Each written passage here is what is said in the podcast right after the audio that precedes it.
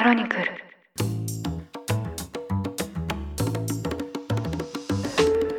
おはようございます。2024年2月13日火曜日ニュースコネクトあなたと経済をつなぐ5分間パーソナリティの新井里奈です。この番組では1日1つ5分間で世界のメガトレンドがわかるニュースを解説していきます。朝の支度や散歩通勤家事の時間などにお聞きいただけると嬉しいです。さて連休が終わり今日から通常運転の方も多いかと思います。そんなリスナーさんに質問です。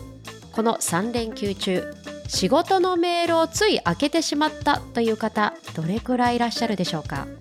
会社から着信があったりすると何かあったのかとつい出てしまう。メールもたまるからちょっと確認してサクッと返信してしまおう。私も会社員時代そんなことは少なくありませんでした。スマホで24時間つながれる時代。ただ法律で休みは休みと一線を引く。ある権利が成立したという話題を今日は取り上げたいと思います。オーストラリアでは先週、会社から時間外に電話やメールなどの連絡があっても無視できるつながらない権利が連邦議会で成立しました。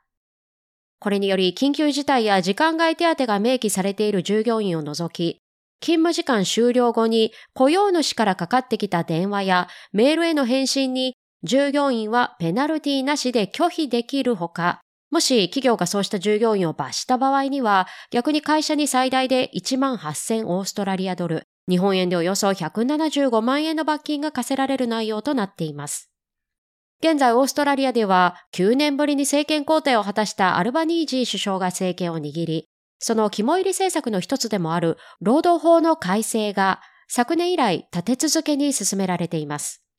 他にも派遣社員やギグワーカーの権利拡大なども含まれていますが、中でもこのつながらない権利は、コロナ禍以来のリモートワークの広がりや、スマホで24時間いつでも連絡が取れる時代を背景に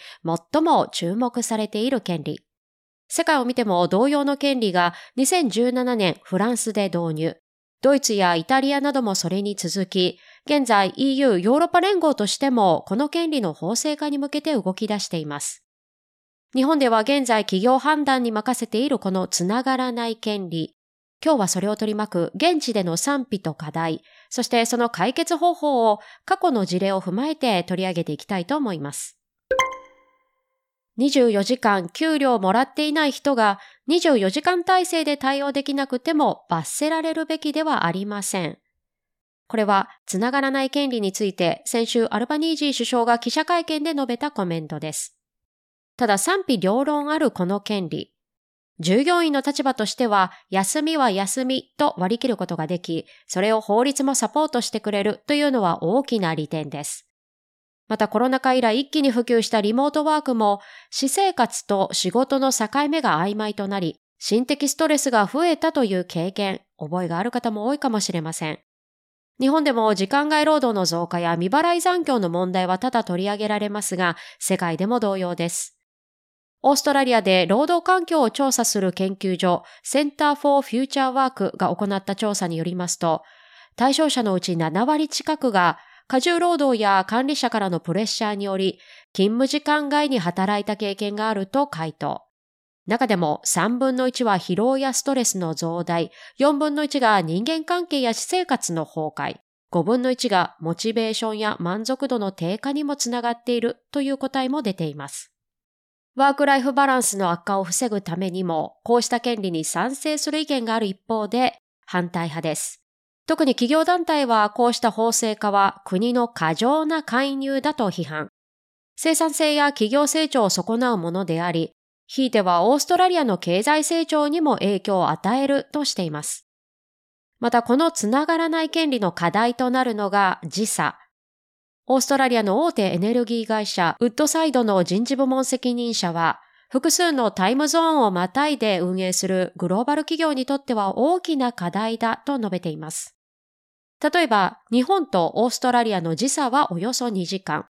日本は午後4時でもオーストラリアは午後6時。これまでは夕方にメールを送っても返信が返ってきていたのに、この法律施行後は返事をくれない。そういったシーンも想像されます。そうなると生産性が低下し、さらには従業員同士でも返事が返ってこないストレスが生まれる。そういった課題も増えるのではと懸念されています。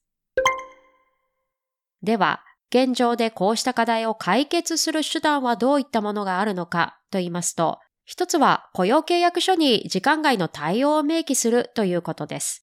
先に挙げた時間外労働や未払い残業を防ぐためにも、時間外に電話やメールの対応が期待されるのかどうか、その場合に支払いや残業手当はあるのかどうか、こうした過去のグレーゾーンをなくすためにも、こうした表記を進める現地の企業は増えているそうです。また、すでにこうした権利を導入しているヨーロッパ企業の事例を見てみますと、例えばドイツのダイムラ、休暇中の社員にメールが届くと、対応可能な〇〇さんまでメールを再送くださいという自動メッセージが差出人に届くだけではなく、休暇中の社員のメールボックスからそのメール自体が自動的に削除されるということです。また、フォルクスワーゲンでは夜から翌朝までの特定の時間帯は会社のサーバーを停止させてメール自体を受け取れないシステムにしたという事例もあります。オーストラリアでのつながらない権利、施行までにはおよそ6ヶ月、また中小企業には12ヶ月の猶予があるとのことですが、日本でも時間外労働や未払い残業の問題が多く取り沙汰される中で、こうしたつながらない権利の法制化、どのように受け止められていくのか注目です。ということで、今回オーストラリアで導入されるつながらない権利を取り上げました。実際こうした動きというのは国の文化背景や社風も関係するため現状法制化している国は多くはありません。ただ一方で国が動かなければ企業も動かない。そうしたジレンマもある中今回オーストラリアは一歩を踏み出した格好です。リスナーの皆さんはこのつながらない権利どう思われましたでしょうか？ニュースコネクトお相手は新井里奈でした。番組の感想はカタカナでハッシュタグニュースコネクトとつけて X、旧 Twitter に投稿ください。もしこの番組が気に入っていただけましたらぜひフォローいただけると嬉しいです。それでは良い一日をお過ごしください。